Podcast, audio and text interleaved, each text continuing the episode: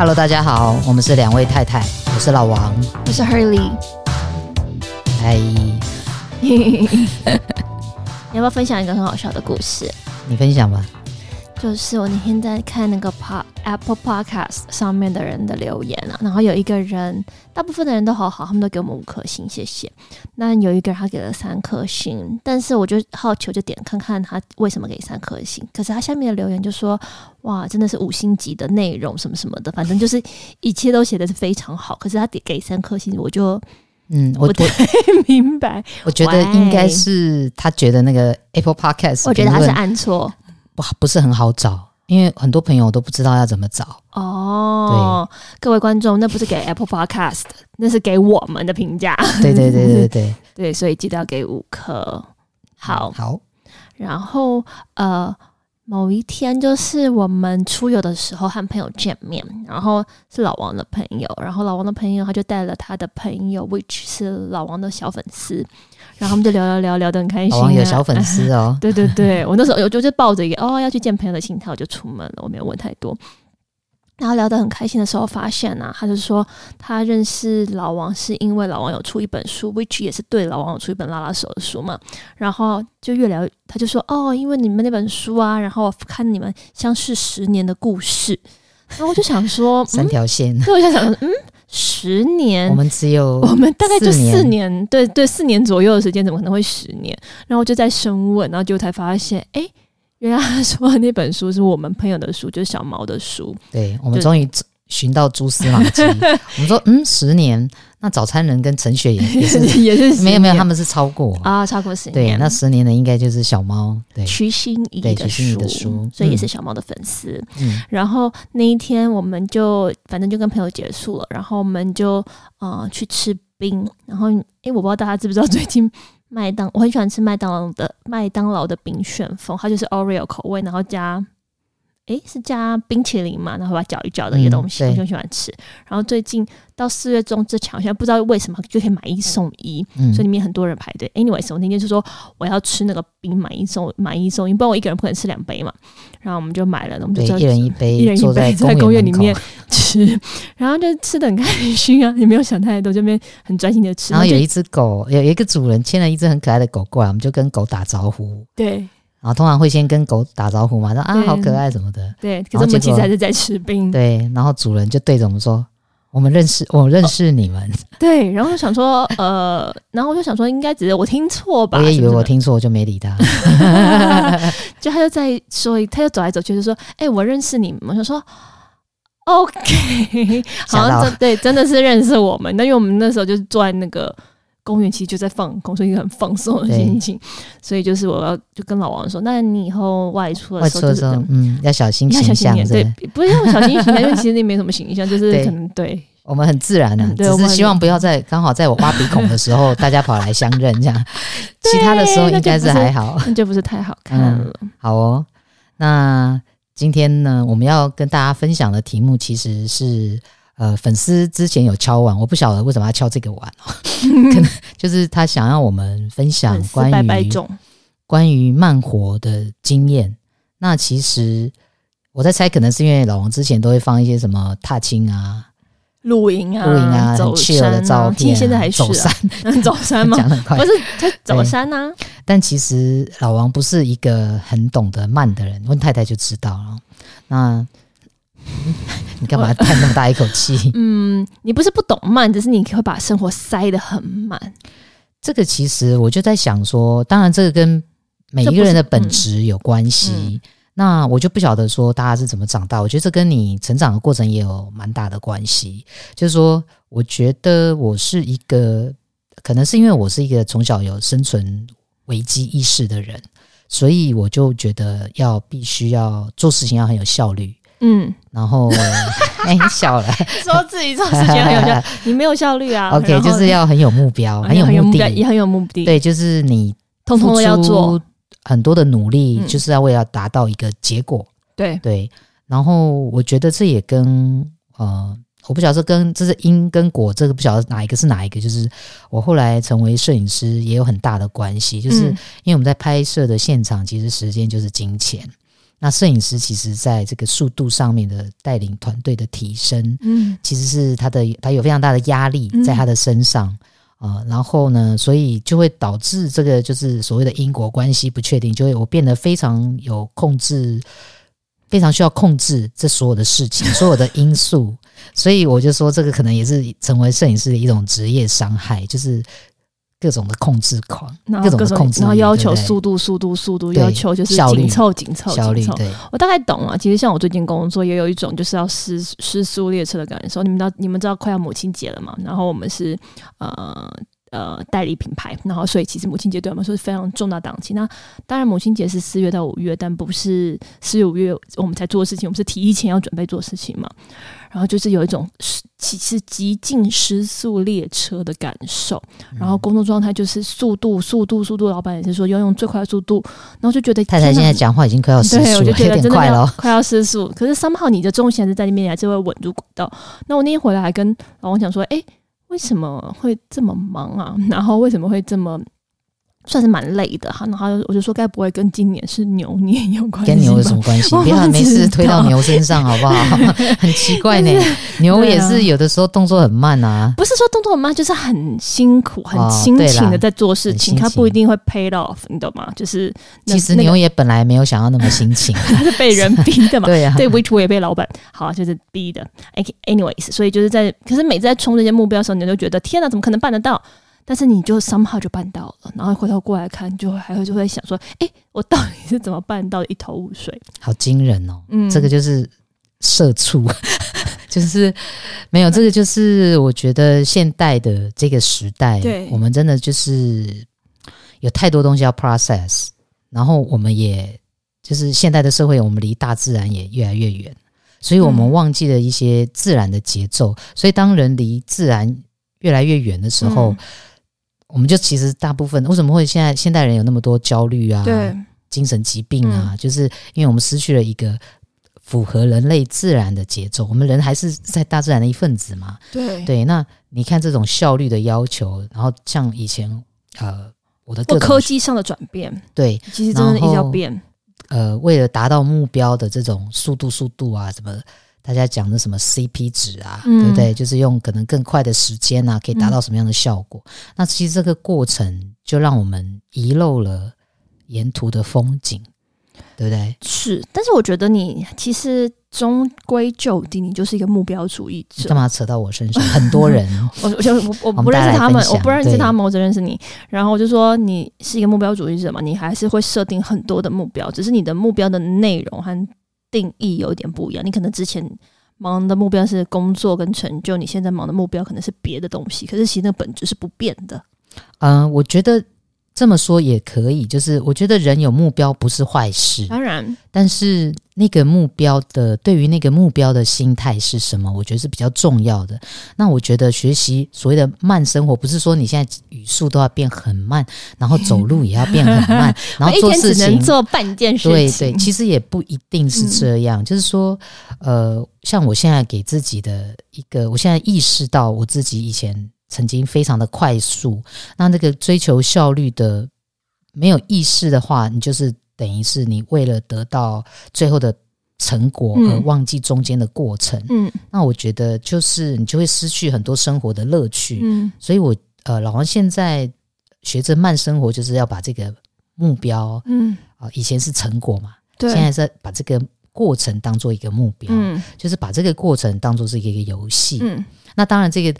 当我如果把目标也变成所谓的呃游戏的时候，到最后这个目标也要放下。嗯，其实这个就是一个不重要的，对，就是一个基本功，就是我们把这个功夫练好了之后都要放下。但是我要有意识的去，就是去游戏，在我想要得到、我想要到达一个位置的时候，这个中间的过程都是游戏。那我你明白我意思吗？身为社畜这件事情是办得到的吗？嗯，很好的问题。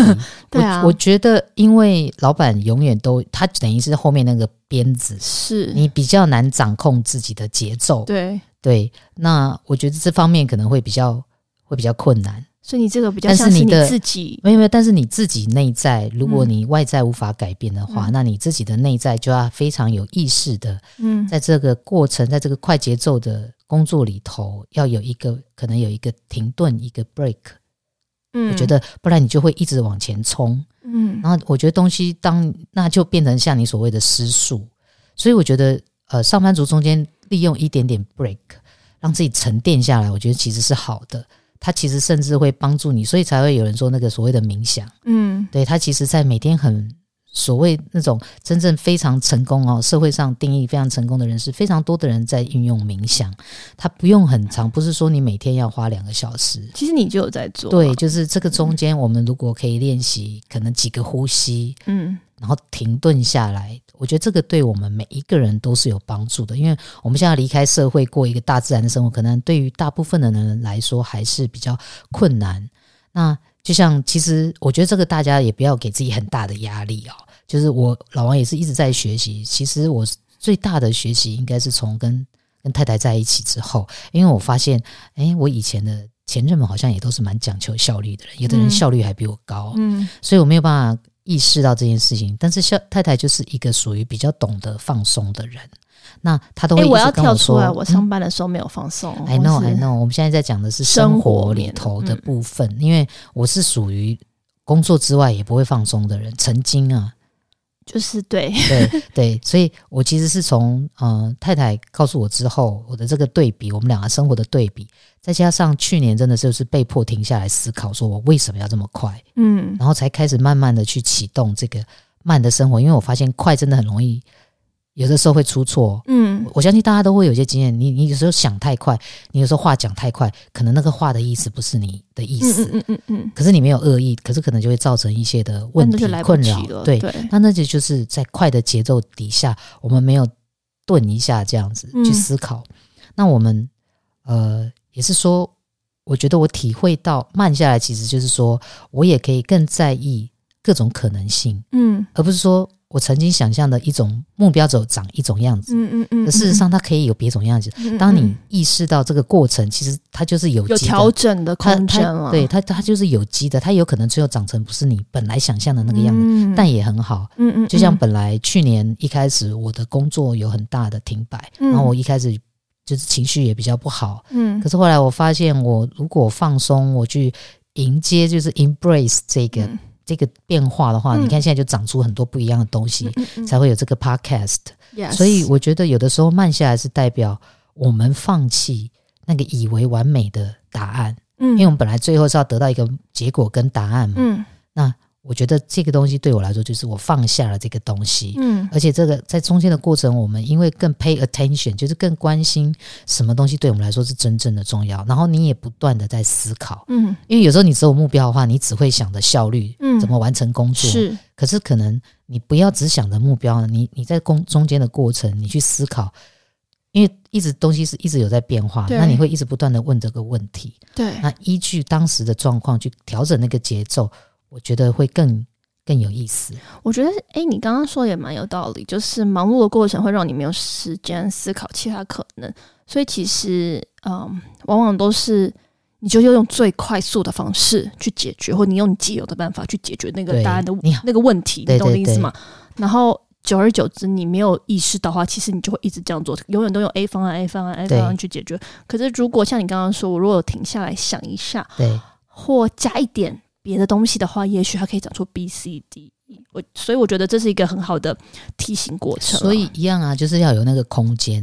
不是大家都会说，我不晓得大家有没有这种经验。嗯、你有时候有想不到一些东西的时候，你真的去洗澡的时候，它东它真的会有东西跑出来。或睡觉之前，砰砰砰砰砰。对，那是因为你停下来，你没有一直在做一件事情，嗯、你也没有一直在这个东西里头一直在想。嗯，你反而一空下来，反而有很多跳脱那个那个。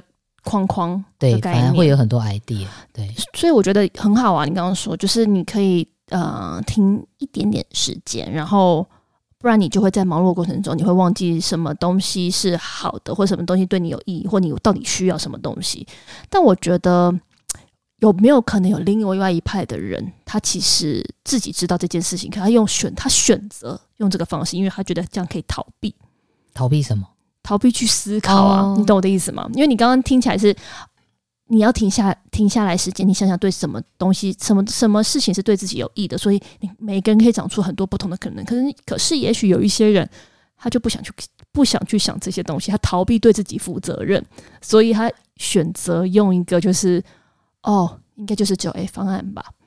对啊，因为呃，其实思考也是蛮折磨自己的一个 过程，不能讲折磨。我觉得大家要 enjoy，要学的喜欢，嗯、因为他就是会，他就是会可能会想到不同的东西。嗯，像我就是很喜欢想的人。嗯，对。那你不不想事情，就像你说，他就会一直重复，你会重复用那个 pattern。对，对不对？所以呃，的确有的人会一直做，而不是开，不是有人就在讲说，失恋的话不想要去想那个情商，就是埋，就把自己埋在那个工作里头嘛。其实那意思是一样，就是你逃避，让自己有停顿点，因为有停顿的时候，你很多东西可能回忆就会跑出来。我刚刚那个折磨也不是说折磨，就是你有点那种打掉重练，就像练肌肉一样，嗯、你一定要先破坏它，才能重组它的意思。嗯、所以大家对于破坏这件事感到很害怕吗？其实也不会害怕，对啊，它其实是个创造的过程，对啊，不是很棒吗？嗯，那嗯，其实现在很多，我觉得现在蛮多人都在提倡所谓的呃正念或活在当下，大家应该可能多少都有听过吧？嗯，那其实这个东西就是所谓的那个慢的那个东西，嗯，就是呃，其实这个就回这个其实一开始就是呃禅宗啊或者什么都在讲说，所以那个当下就是你吃饭就是吃饭。你不会像我们现在吃饭又划手机干嘛？其实就是叫做活在当下，就是在做这个觉知的练习。嗯，然后因为这样的练习，我们才可能所谓的留意更多、跟感受更多、跟体验更多。我觉得从这种平常的生活里头去体验生活的滋味，应该是就是嗯。最环保跟最最有效率的，你不用去幻想说你要得到什么，就回到那个我们不用去幻想外在的东西，而是回到我们现在生活里头的每一些小细节。所以你刚刚总结了上面，那你向往的慢生活是什么东西？或者是不要说你向往好，就你现在能做到的慢生活是什么？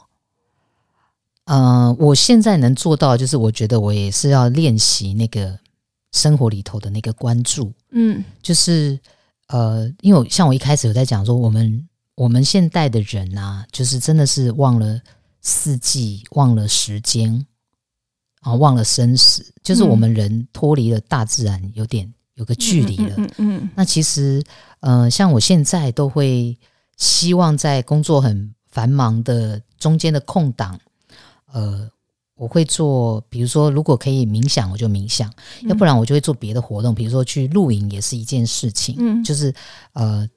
你基本上可以，你觉得要跟大自然连接？对，我觉得要跟大自然连接。再一个是，比如说在现在的生活里头，呃，其实我现在开始也非常喜欢，就是喝茶。那在这个喝茶的时候，其实是一个很好的练习当下的这个呃一个工具。嗯啊，就像哎，我上次也有分享到老王非常喜欢的一个呃一个美学，就是一个生活的哲学，叫做侘寂，嗯、就从日本那边过来的。嗯，那像他这个茶道里头就有讲到呃。四个很大的重点哦，就是和谐、敬重、清洁跟空寂。这四个重点是呃日本的茶道讲的。那这个和谐，这个和就是其实它是主人跟宾客之间的互动。嗯嗯嗯，它是大自然跟其他人合一的感觉。嗯哼，那因为在喝茶的当下，其实呃，比如说呃，我我的朋友就是茶师，他就会泡茶给我喝，然后我们就会享受这个茶香，然后享受很专注在看他。比如说，像这个对，然后他给予他把茶递给我们的时候，这种互相给予跟接受，嗯，还有那个停顿，其实都是非常美的。那像回到刚刚我说那个茶道里头的敬重，就是接纳他人，嗯，那其实又放回来在我们身上，这种如他原来的样子，嗯，还有他现在的处境，就我们去接纳这个东西，嗯哼，对。然后清洁当然就是关于对于细节的注重，嗯，也是对于我们呃世俗的一个一个清净心啊，一个自由，嗯、就是你最好呃，我们可以练习呃，不是那么专注在那个世俗的结果，嗯，又回到这个东西，嗯、然后用不批评的方式去面对。嗯，然后再来这个极，就是差极的极，就是一种宁静的感觉。那因为可以保持这样的平静，我们才可能思考是很清晰的，反应是很得意的。其实我从来都不知道，原来茶道，呃的每一个动作都有它背后的原因，就是我不知道它的逻辑，它的哲学是指是你刚刚说那四个重点，它它它发呃就是它延伸出来的，就是在这个当然它在这个茶道的历史上面，嗯、呃有人就是有人把它做成延伸成这样子的意义，嗯嗯嗯，那我觉得这个就是。呃，哲学上面的思考，就是其实我们每一个事情都可以有意义化，awareness。对，就是那个回到那个意识。嗯，对。所以太太应该可以跟我一起喝茶。所以你牛饮就我有，我有跟你喝茶，我是没有喝，但是没有喝成这样。嗯、我们没有把它当做这样的练习。每次去看朋友做，就是他在啊帮、呃、我们试，这叫试茶这个动作嘛。嗯。的这个这整个过程是觉得哇，是蛮享受的，就是。他对待器具的方式，他对待茶的方式，嗯、他在解说的方式，嗯、他整个动作真真的很轻很柔，然后很对很慢，对对，对你光看的过程，你其实就很疗，所谓疗愈嘛，因为他就是有一种心心会静下，对心会静的，然后是平静的感觉，然后只是我不知道原来。是因为背后这个原因，所以他们的 其实真的蛮花时间的。我只能说，就是嗯，要花蛮多的时间。所以你相对于茶道，你觉得你你比较推崇的是另外的？我没有推崇，我觉得原来了解了茶道的意义，讲了我的一点见识。OK，, okay 我自己是很推荐冥想啦，就是你刚刚讲那个。然后我的冥想。开端其实是因为，呃，我大学的朋友有个朋友，他是禅学社的社长，然后呢，呃，刚开始就是因为朋友 要捧捧朋友的场，其实我一直都是要捧朋友的场，对，真是好朋友，我就是嗯很好的朋友，然后就捧他的场，就是进入社了，然后那时候其实也不太以为意，就是要去就去，或者是反正就是多一个名额的人头的概念了，然后后来二十几岁的二十岁中间的时候，有一阵子就工作好忙碌，就是自己也又。有时速列车的感觉，就是工作生活就是觉得很压力很大，喘不过来，然后不知道怎么样可以让我的脑中里面的思绪给呃断掉，所以我就想说，我又再找他回来，就是就再找我朋友，就继续做打坐。那我真的觉得他有帮助你放松你的思绪，因为你就是要专注你的自己嘛，然后跟专注你的呼吸，然后呢，你的呃人会比较平静一点点。我是觉得整个过程是蛮舒服的，嗯、每次弄完后就觉得、嗯、哦，有哎、欸、有哎、欸、不错。虽然因为冥想的过程有有很多不同的派别，然后我选的是因为对我来说我只 care 方法嘛，嗯，那因为我是走禅宗那一挂的，他当然禅宗那边他们就会讲很多佛啊道啊什么什么东西，然后我那个那个我就当做听听的。可是我觉得我练这个方式，我觉得是蛮舒服的，然后又让我回忆起就是。我妈妈小时候其实有带我去夏令营。你小时候不是你妈妈小时候？我妈妈小时候呀，我妈。你小时候，我妈妈，我小时候，我妈妈有带我去夏令营，嗯、然后妈妈给我参加很多种奇奇怪怪夏令营，什么啊、嗯，什么过日报啊，去做什么泡菜跟气象啊，或者是什么小小警探，就是去警察学校里面呃去训练的。然后后来还有，我后来有想那个蛮特别，就是。原来他有带我去佛光山，嗯，做个类似。其实妈妈只是想丢包而已，可能吧，我不知道。就反正就是让我们的生活很很丰富嘛。所以就是那个很小的，我我所谓的很小，大概就是小学的小学二年级到五年级之间吧。所以我那个时候就有去吃斋念佛，欸，哎，然后也许是因为那个时候的影响，让你现在都蛮平静的。长大之后，也许是，所以你根本就听不懂，你也不 care 那些东西了。可是，然后重点是他还会。叫你不要讲话，你只能专心的听他讲话。所以我觉得这整个经验真的是蛮特别的。嗯，很特别哈。对啊，哎、欸，你有点，你有点这样啊？没有，没有，没有。那，那冷漠的家不是？没有，我觉得我刚才讲，应该应应该是这样。所以你长大，就是你后来就是一个蛮平静的，就是因为我小时候没有去佛光山。对，你不要羡慕我们，你小时候没有那个夏令营。对。然后我觉得这个，因为这个慢生活，还有刚刚我们讲的差级这个东西，又回到了。我觉得就是有一些小的生活上面的小细节，嗯哼，就是其实也可以帮助我们在我们的关系里头，你知道意思不？你知道我意思吗？不知道，就是呃，一样，我们对我们所爱的人的宽容这件事情好像很难，就是在禅里头，就是有那种慈悲禅啊，嗯，他会观想什么，这个人不在了。之类的。哦，对 对，他 为什么要观想那个人不在？那你就会突然觉得现在你妹妹，你就会觉得现在你在乎的事情其实都没有那么重要。其实是啊，我们好多时候就是被那个我们就沧海一粟而已嘛，枝微末节的一些东西给影响了、左右了我们的情绪。就是你用宏观的宏观的来看，好像又没有那么恐怖了啦。对啊，那其实呃，刚刚讲到那个茶道或者是侘寂，就是说我们其实可以接受那个另一半人性的那个部分。那呃，我觉得还可以分享。哎，你为什么在偷笑？你看笑，你笑笑。我的另一半人性很大，很足，很有人性，人性佛性比较少，没有佛性，他没什么开悟性。那其实我觉得，哎，他还有任性。对，哪一个任？任性不是人性，是任性。OK OK。呃，其实佛教里头也有讲一个，就是我觉得大家可以去思考。嗯，我们讲是，呃，我们现在会讲到说，我们好像很害怕失去自己。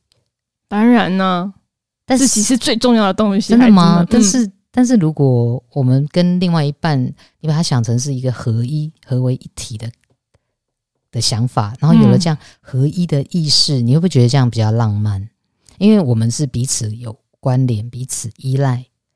那这样子慢慢这样子慢思慢想，其实它也可以帮助，因为这样的慢想也可以帮助到我们关系中，然后因为这个慢，我们才可以欣赏到彼此。嗯哼，我认同，是不是？嗯，所以是不是可以提供大家慢生活，并且可以好好生活的方式？就是说，还可以在每一个人身上找到一个优点，即使是你不喜欢的人。这个真的是，这个真的是超难。其实我试过、欸，诶。真的就是因为我不太容易不喜欢别人，然后我也蛮容易欣赏别人的优点。但是对于我很难的、很难得讨厌的那一个人来说，你要在他身上找到优点，其实可以找得到。可是你要我要持续这么看着他，然后想到他的优点，我真的觉得他是不容易的事情。嗯，所以是不是也是要慢下来，可能才看得见，才能提醒自己？哎，对，所以他有优点，你不要那么对。因为只有平静的、平静的沟通跟平静的思考，可能才不会被情绪左右。呃，你在对你自己说话，已经写成格言放在我眼睛所见之处。有啊，你之前有讲啊，你的情绪是你的情绪，别人不会来干涉到你的情绪。对，就要画那个界限。对，我其实前几天有看了一个电影，它是很小品，但是我觉得也可以分享给大家。不是我自己看的，哦嗯、作为一个提醒，就是作为一个大家自己的一个。呃，提醒跟练习。嗯，那部电影叫做什么？隔壁邻居。嗯，然后它其实很简单，它其实就是一对夫妻，呃，结了婚，然后大概有三个小孩，嗯、然后他们每天就是被这三个小孩，因为很累嘛，就夫妻俩还要工作，嗯、然后最小的还要喂奶，就是你会。你所有的时间跟精力都在这个小孩身上，嗯、然后呢，他人身上，对，然后他的他们可能想要一个很浪漫的夜晚啊，或者是有一个好好的一个性爱的夜晚，都很难达成，因为小孩就在旁边。然后呢，在他们的正对面的那个窗，就是对正对过那个马路正对面的一个邻，嗯、就是一个邻居一户人家，嗯、有一对年轻的。couple，嗯，年轻的伴侣，然后呢，从他们搬进来，就是他，比如在喂奶的时候，就会看到那那一对夫妻，就是好像很甜蜜啊，每天就过得过对过得多姿多彩的生活啊，嗯、呃，然后甚至连那个 他们的那个性爱场面，就是都会被他们看到，嗯、然后他们就很这对夫妻就是很无奈，比如说。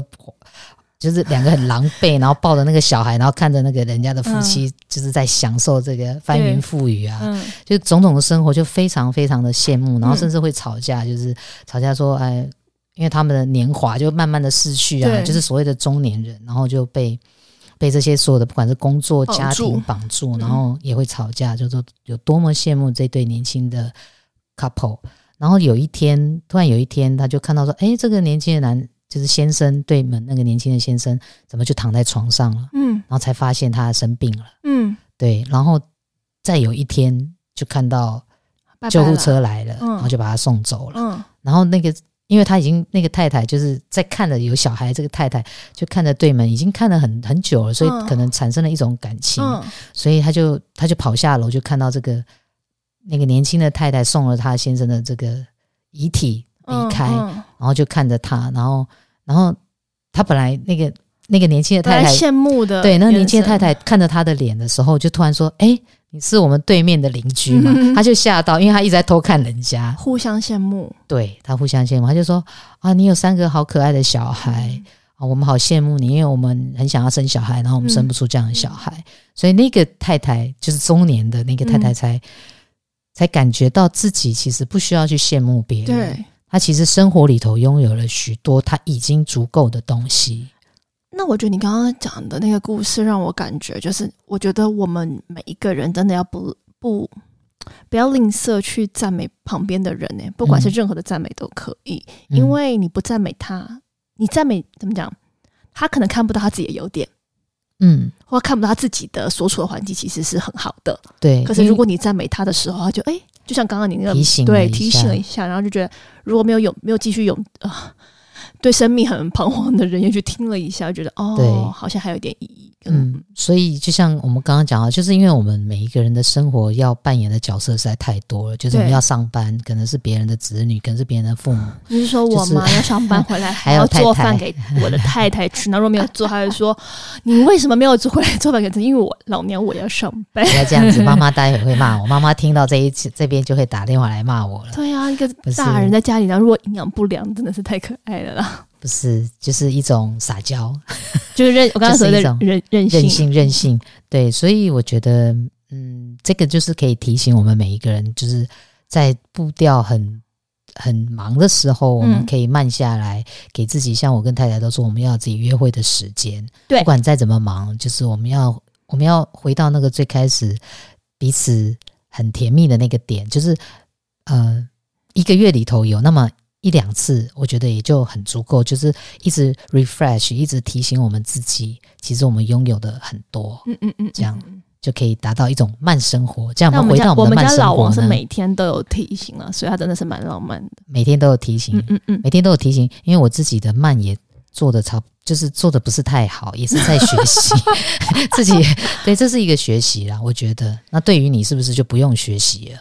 我觉得不是这样讲，就是啊、嗯，我想。再 highlight 一个小重点好了，就是那一天老王跟他的朋友去爬山，嗯，然后呢，他的朋友就说他听了我们的 podcast 之后，他也想了很多，然后他就说他要重新跟他太太谈恋爱，嗯，然后就是把这件事情贯彻。我就觉得听完以后觉得哇，就是原来一点点的东西可以让人家有这种启发，然后再来是他也意识到这件事情，他也真的想做，就是其实你只要改变那一点点的生活，就会很不一样。就是对我听的时候蛮感动，我觉得也是因为我们的互动，就是、嗯、呃呃，我觉得伴侣关系你一开始学习的对象就是你的父母，对。那就像我记得太太你有跟我说过，或者是我觉得你对于伴侣关系的经营也也受你父母影响很大，嗯。那我觉得有很多的人可能没有。